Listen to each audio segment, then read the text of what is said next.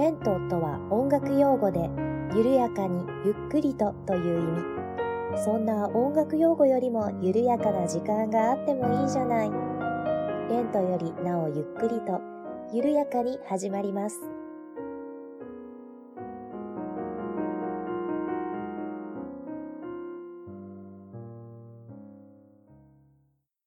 こんにちは、八部九夫です。レントよりなおゆっくりと第29回目の配信です。どうぞよろしくお願いいたします。えー、前回ですね、私が寝違えて、今非常に首が痛いですと言ったところ、あの、ツイッターなどで大丈夫ですか？というような感想をいただきまして、いや、本当にご心配をおかけいたしました。えー、今だいぶ良くなっておりまして、はい。あの普通に日常生活を送る上では、えー、支障はないです。ただですね、何かしようと思ってなんか変な体勢取ると、首の後ろらへんが多いで、みたいな、えー、そんなことになっています。なかなかしぶといですね。皆様もあの寝違いにはくれぐれもお気をつけください。あの血行悪くなってるとなりやすいらしいので、あと、あれですね、寝違いというぐらいなので、寝ている時に動きが少ないとなるそうなので、あの、寝相悪いと言われてもですね、やっぱりこう、寝返りを打つというのは大事みたいです。えー、そしてですね、えー、11月半ばになりまして、なんかもうすでにかなり寒くなってきて、もう冬になるんじゃないかと思っているんですが、えー、秋なかったですよね、今年も。毎年のことのように言ってますが、うん、もうちょっとなんか秋らしい気候を楽しみたかったなと思っていますが、まあまあ秋といえば、一応ね、芸術の秋ということで、私としては食欲の秋の方が勝ってるんですけれども。まあまあ、それでなのか何なのかわかんないんですけれども、ちょっとお仕事絡みで、最近ちょっとバイオリンの演奏を聞くことが増えまして、え、私、一応音大出てはいるんですけれども、ピアノ科の出身だったので、あんまりこう、バイオリン曲に詳しくなかったんですよ。それがですね、最近ちょっとバイオリンばっかり聴いておりまして、いやー、バイオリンもいいなと思っております。ちなみにですね、チェロはちょこっとだけかじったことがあるので、弦楽器全般全く詳しくないというわけではないんですけれどもね。で、この前聞いたバイオリンの演奏がですね、ものすごくよくって、あの、バイオリンですよ。私の感想が甘いだったんです。いや、本当に、あの、甘いなんて形容詞、バイオリン聞いた感想に使う言葉じゃないのは分かってるんですけれども、もうなんて表現したらいいのか分かんなくって、一番しっくりくるのが甘いだったんですね。なんか本当に空気が柔らかく甘くなったような感じがするような演奏を聞きまして、おお、すごいなぁと思いました。多分ですけど、こう一曲聴いた後に私の脳波とか調べたら多分高級なケーキ食べた後の脳波と同じ脳波だったんじゃないかなと思います。そんな演奏を、えー、聞く機会に恵まれまして、うん、すごいなと思いました。本当に素直に。いやー、どうしたらあんな音が出るんですかね。もう同じように弾いててもあんな音出せないよなと思ったんですけれども、やっぱり、なんでしょうね。その人の持って生まれたものみたいなのって、うん、やっぱあるんでしょうね。と思った次第でございました。ちなみにですね、その方、まあ、バイオリニストさん、えー、使用していた楽器がですね、おそらく皆様も一度ぐらいは耳にしたことがあるんじゃないかと思います。ストラディバリウスという楽器を使っていらっしゃいました。え、日本人では有名な方といえば高島千佐子さんが使っていらっしゃいますね。あの、恐ろしい あの姿をバラエティで晒していらっしゃいますが、あの、演奏はとてもす素敵ですよ、あの方。はい。えー、あの、めちゃくちゃ高価な1台何億円もするようなバイオリンですね。はい、いや、でも本当にね、あのいい音するんだと思います。というのもですね、まあ、聞き比べをしたわけではないので何とも言えないし、あの、あれですね、芸能人格付けチェックみたいに、あの、目隠しされて、どっちがどっちのバイオリンでしょうとか言われたら私当てられる自信正直あるようなないようななんですけれども、いや、でも、うん、いい音楽っていうのはやっぱりいいんだろうなと思いました。はい。なんですかね、なんか小学生みたいな感想になっちゃいましたけれども、まあまあ、皆様もよければ、あの、いい音楽触れてくださいね。はい。というところでですね、えー、本日は本編に行きたいと思いますが、まあ前振りでこんなね、ストラディバリウスとかいい演奏の話をしたわけなんですが、えー、本日本編はですね、えー、気を抜いてると言ったらそういうわけでもないんですけれども、うあの、何回か前にもちょっとやりましたよね。私が好きだったテレビ番組の話したいと思います。あの、音楽番組の話です。はい。なので、うん、あの、頭空っぽにしても聞けるような内容だと思いますので、はい。よければ最後までお付き合いよろしくお願いいたします。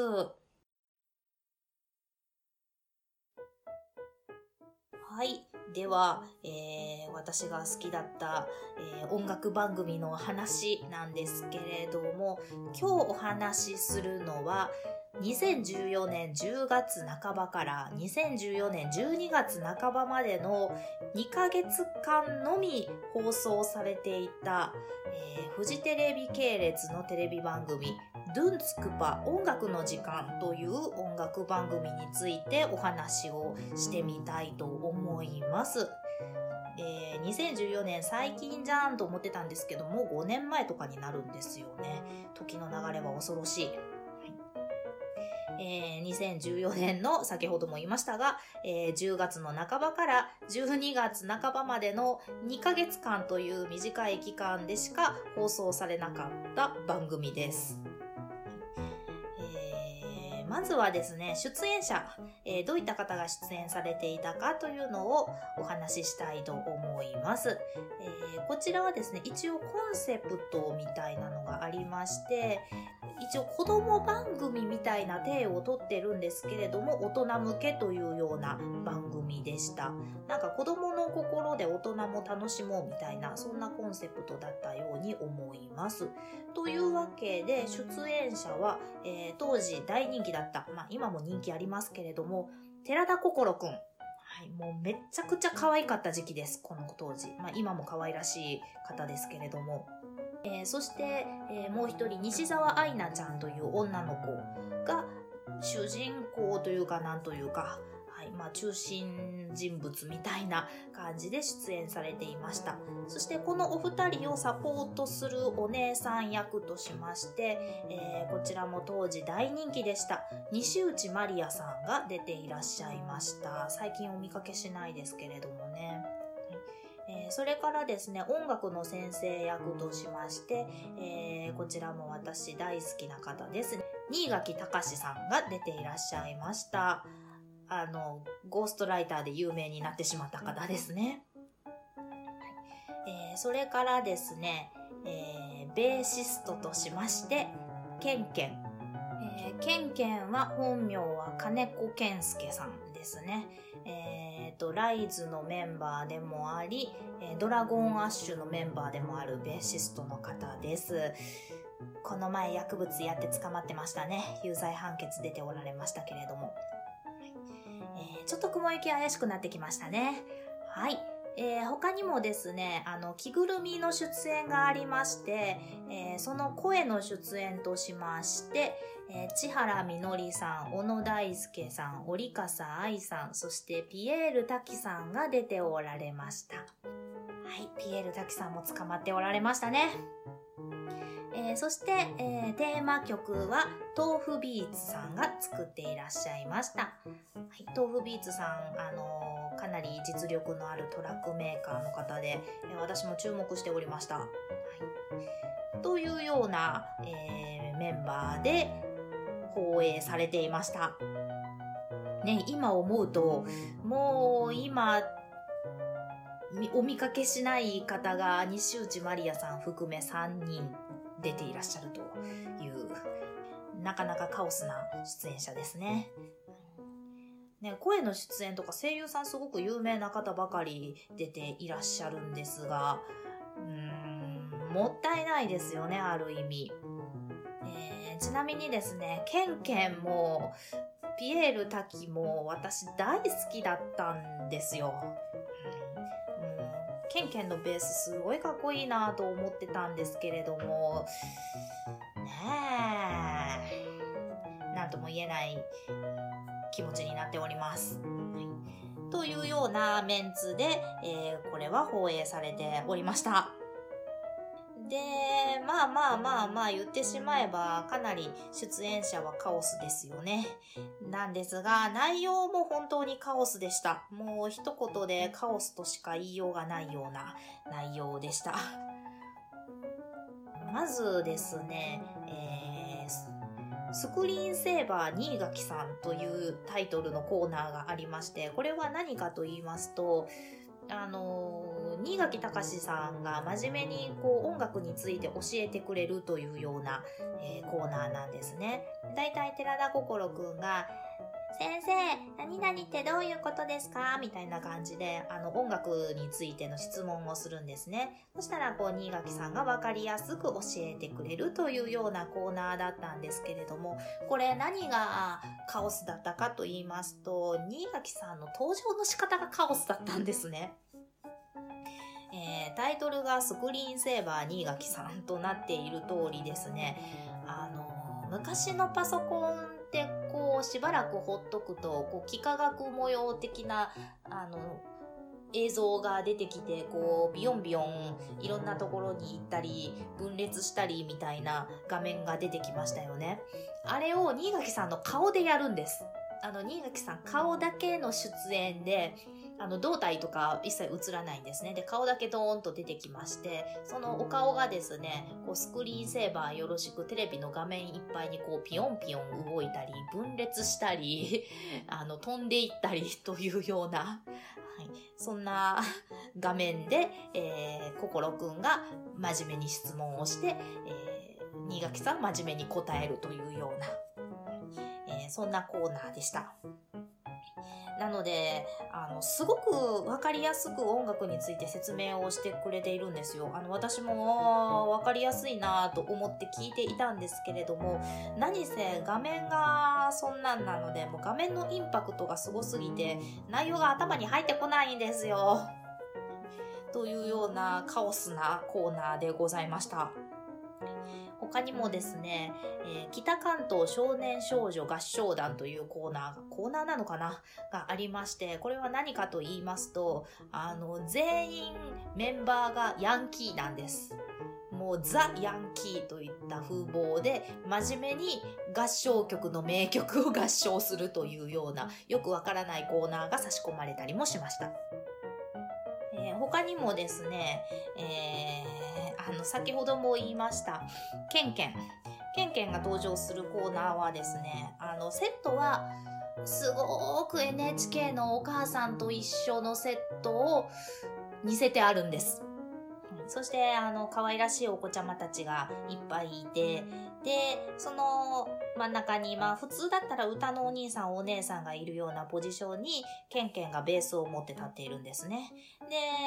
突然こう音楽が鳴り始めまして、ケンケンがどんぐりコロコロなどの童謡をデスメタル調に弾くと。そして、あの、デスメタル調に歌うというコーナーでした。あの、もちろん子供たちはもうポカーンとしてしまっているというような、えー、なかなか攻めたコーナーでした。で、ケンケン髪の毛もすごく長かったので、もう本当にもう髪の毛を振り乱して、ヘドバンをしながら、えー、ベースをかき鳴らすというような、なかなかなコーナーでございました。というようなコーナーが続く30分間番組だったんですね。でも最初に見た時はもうあっけに取られてしまったんですけれども、なんかこうじわじわじわじわ面白くなってきてしまいまして、私結構嫌いじゃなかったんですよ。なんかこう癖になってしまって毎週金曜日の夜11時とかからの放送だったんですけれどもまあ毎週 あの11時にはこうテレビの前に来て見ているというような、はい、そんな状況でした。ちなみにですね、関西方面は、あのー、金曜日の夜11時17分からは、朝日放送系列の ABC テレビで、探偵ナイトスクープやるんですよね。なので、えー、探偵ナイトスクープが17分からの放送なので、あの、ギリギリまでドゥンツクパを見て、えー、探偵ナイトスクープに変えるというようなことをやっていました。で、まあこれをですね、リビングのテレビとかで見てると、こう、うちの両親とかが何見てんの？とて、まあ父親なんか結構ポカーンとしながら見ていましたね。でもね、私嫌いじゃなかったんですよ、これ本当に。なんですが、まあ、あまりにも内容がカオスすぎたんでしょうね。視聴率があまり良くなかったのか、何なのか、えー、2ヶ月で突然の番組終了となってしまいました。もうこの終了の仕方も本当に唐突すぎてですね、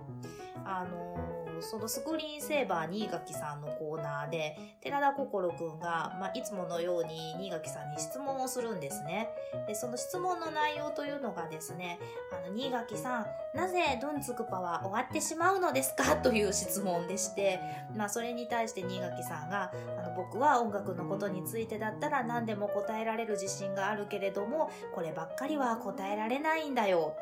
と。な、僕にもわからないんです、と。ただ、大人の事情があるということは分かってくださいみたいなことを言って番組が終わるというような、あの、終わり方もなかなかカオスでした。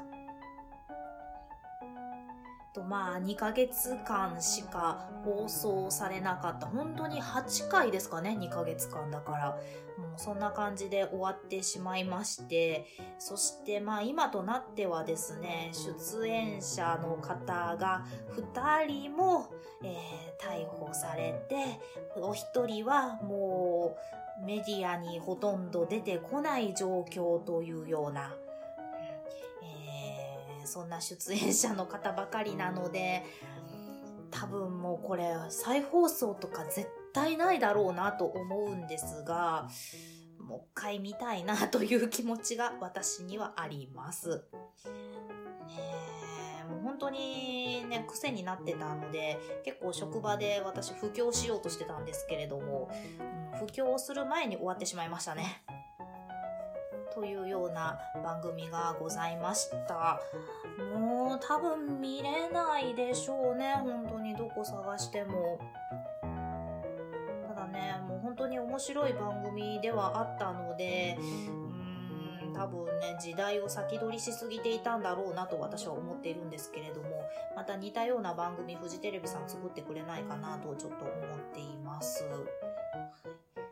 わけで、えー、本日は、えー、私が好きだった音楽番組、ドゥンツクパ音楽の時間についてお話をさせていただきました。えー、ここまでお聴きいただきましてありがとうございました。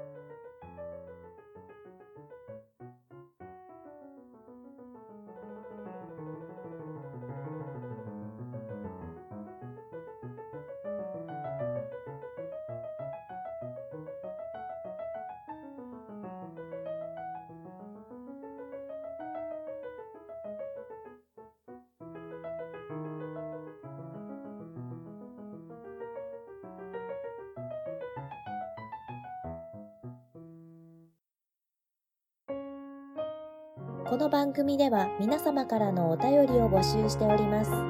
メールアドレスは、レントゆっくり、アットマーク、gmail.com、